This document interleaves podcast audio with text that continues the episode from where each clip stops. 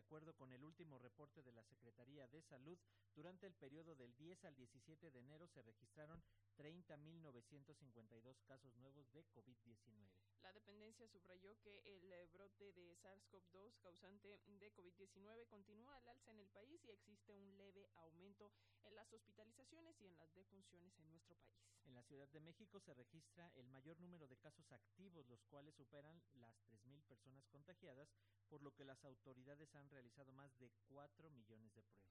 Justo para conocer cuál es la condición actual del COVID-19 en nuestro país, tenemos en la línea al doctor Mauricio Rodríguez, él es vocero para la atención de emergencias de la UNAM. Muy buenos días, doctor, ¿cómo estás?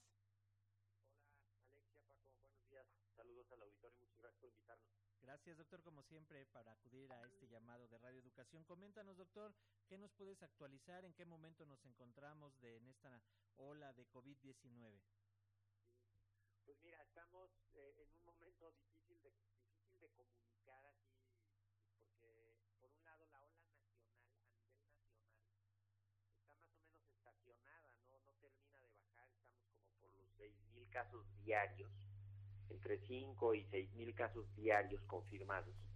Pero pues depende ahí de unas zonas donde baja y otras donde sube. Por ejemplo, en Ciudad de México parece que ya vimos el pico de, mayor actividad hacia, hacia el 19 de diciembre y desde entonces ha ido bajando un poquito más lento que las veces previas, pero, pero aquí en la ciudad parece que ha ido bajando. Ahorita estamos seguramente alrededor de 1.600 casos diarios, entre 1.400, 1.600 casos diarios y va, y va bajando, pero lo que estamos seguros es que en esta sexta ola el, número de personas que, que, ya no se fueron a hacer prueba y que ya no se registran con diagnóstico es inmensamente mayor que en las olas previas, ¿no? Entonces, probablemente habría que estar multiplicando todo esto como por 10.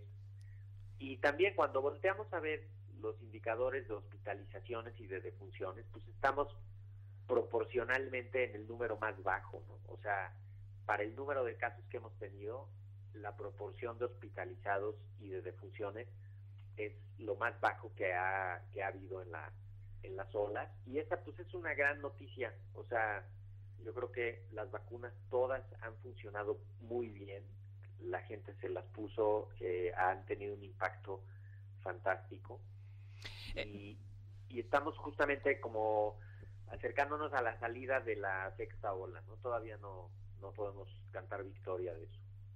Doctor, eh, en este sentido, tenemos que preocuparnos de que los casos vayan en aumento o como mucha gente eh, sugiere, eh, pues lo podemos tratar como si fuera ya una gripe.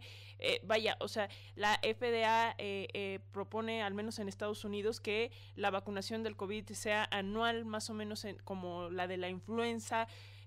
¿Qué nos dices, doctor? Sí, pues mira, Estados Unidos tiene una realidad completamente diferente de la nuestra. O sea, imagínate nada más, te voy a dar unos datos para que compares, ¿no? O sea, en México tenemos hospitalizados por infecciones respiratorias agudas como 600 personas. En Estados Unidos tienen 37.500. Luego, a nosotros en defunciones pues, seguramente tenemos como 160 por semana. Estados Unidos tiene 500 diario. Entonces, pues claro que ellos están aproximándose al problema desde otra perspectiva. Ellos tienen casi 47, 48 mil casos diarios.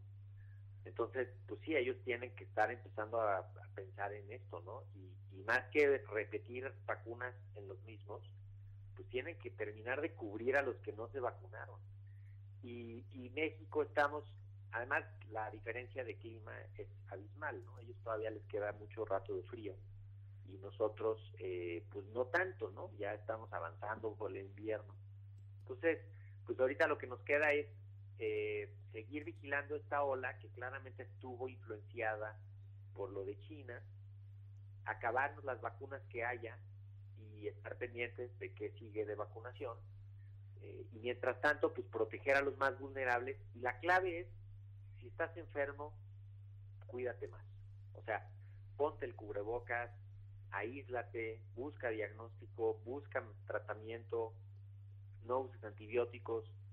eh, vigila tu evolución para que no vayas a, contagiar a otras personas y mantener las medidas generales ahorita hasta que ya veamos que francamente bajan.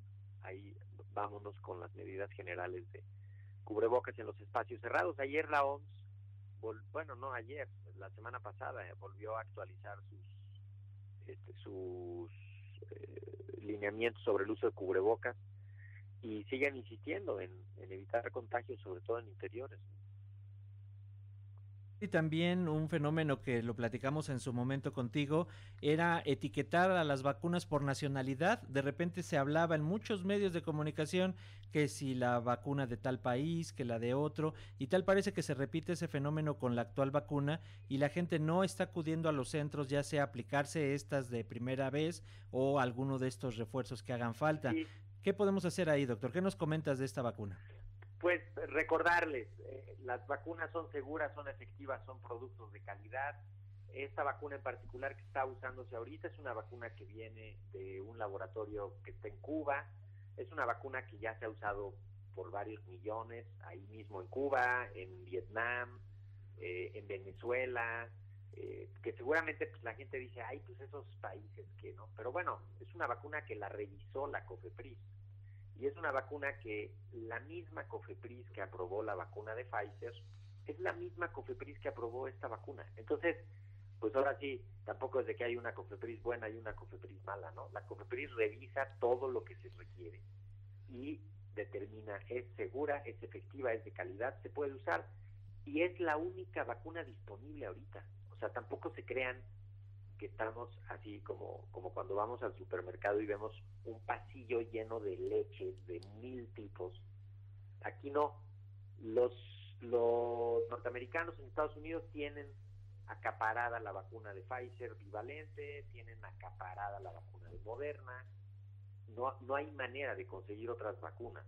Entonces, pues tampoco podemos eh, nosotros decir, no, yo me espero a la, a la buena, que creo que es la buena, porque además en las últimas semanas ha salido mucha información de que la vacuna bivalente de Pfizer y de Moderna pues no, no ha tenido la utilidad y el impacto que estaban esperando ahora en, la, en esta ola en Estados Unidos. ¿no? Entonces, yo creo que el, el, ejemplo más claro es las vacunas cuando se ponen generan protección muy diversa, muy compleja, eh, y esa es la que está contribuyendo a evitar hospitalizaciones, a evitar defunciones, todas son seguras, todas son efectivas. Nosotros hemos visto pues que aumenta la, el interés por buscar vacunarse, eh, la gente está yendo a vacunarse, la está aceptando muy bien y pues, se va pasando la voz y la gente dice, pues sí está buena, vamos a vacunarnos, y finalmente lo termina comprobando la misma persona. Pues ahí está, muchísimas gracias, doctor Mauricio Rodríguez Vocero, para la atención de emergencias de la UNAM. Aprovechar las vacunas que estén ahí y pues seguimos en comunicación. Te enviamos un fuerte abrazo. Claro que sí, que tengan muy buen día. Gracias, doctor. Hasta pronto.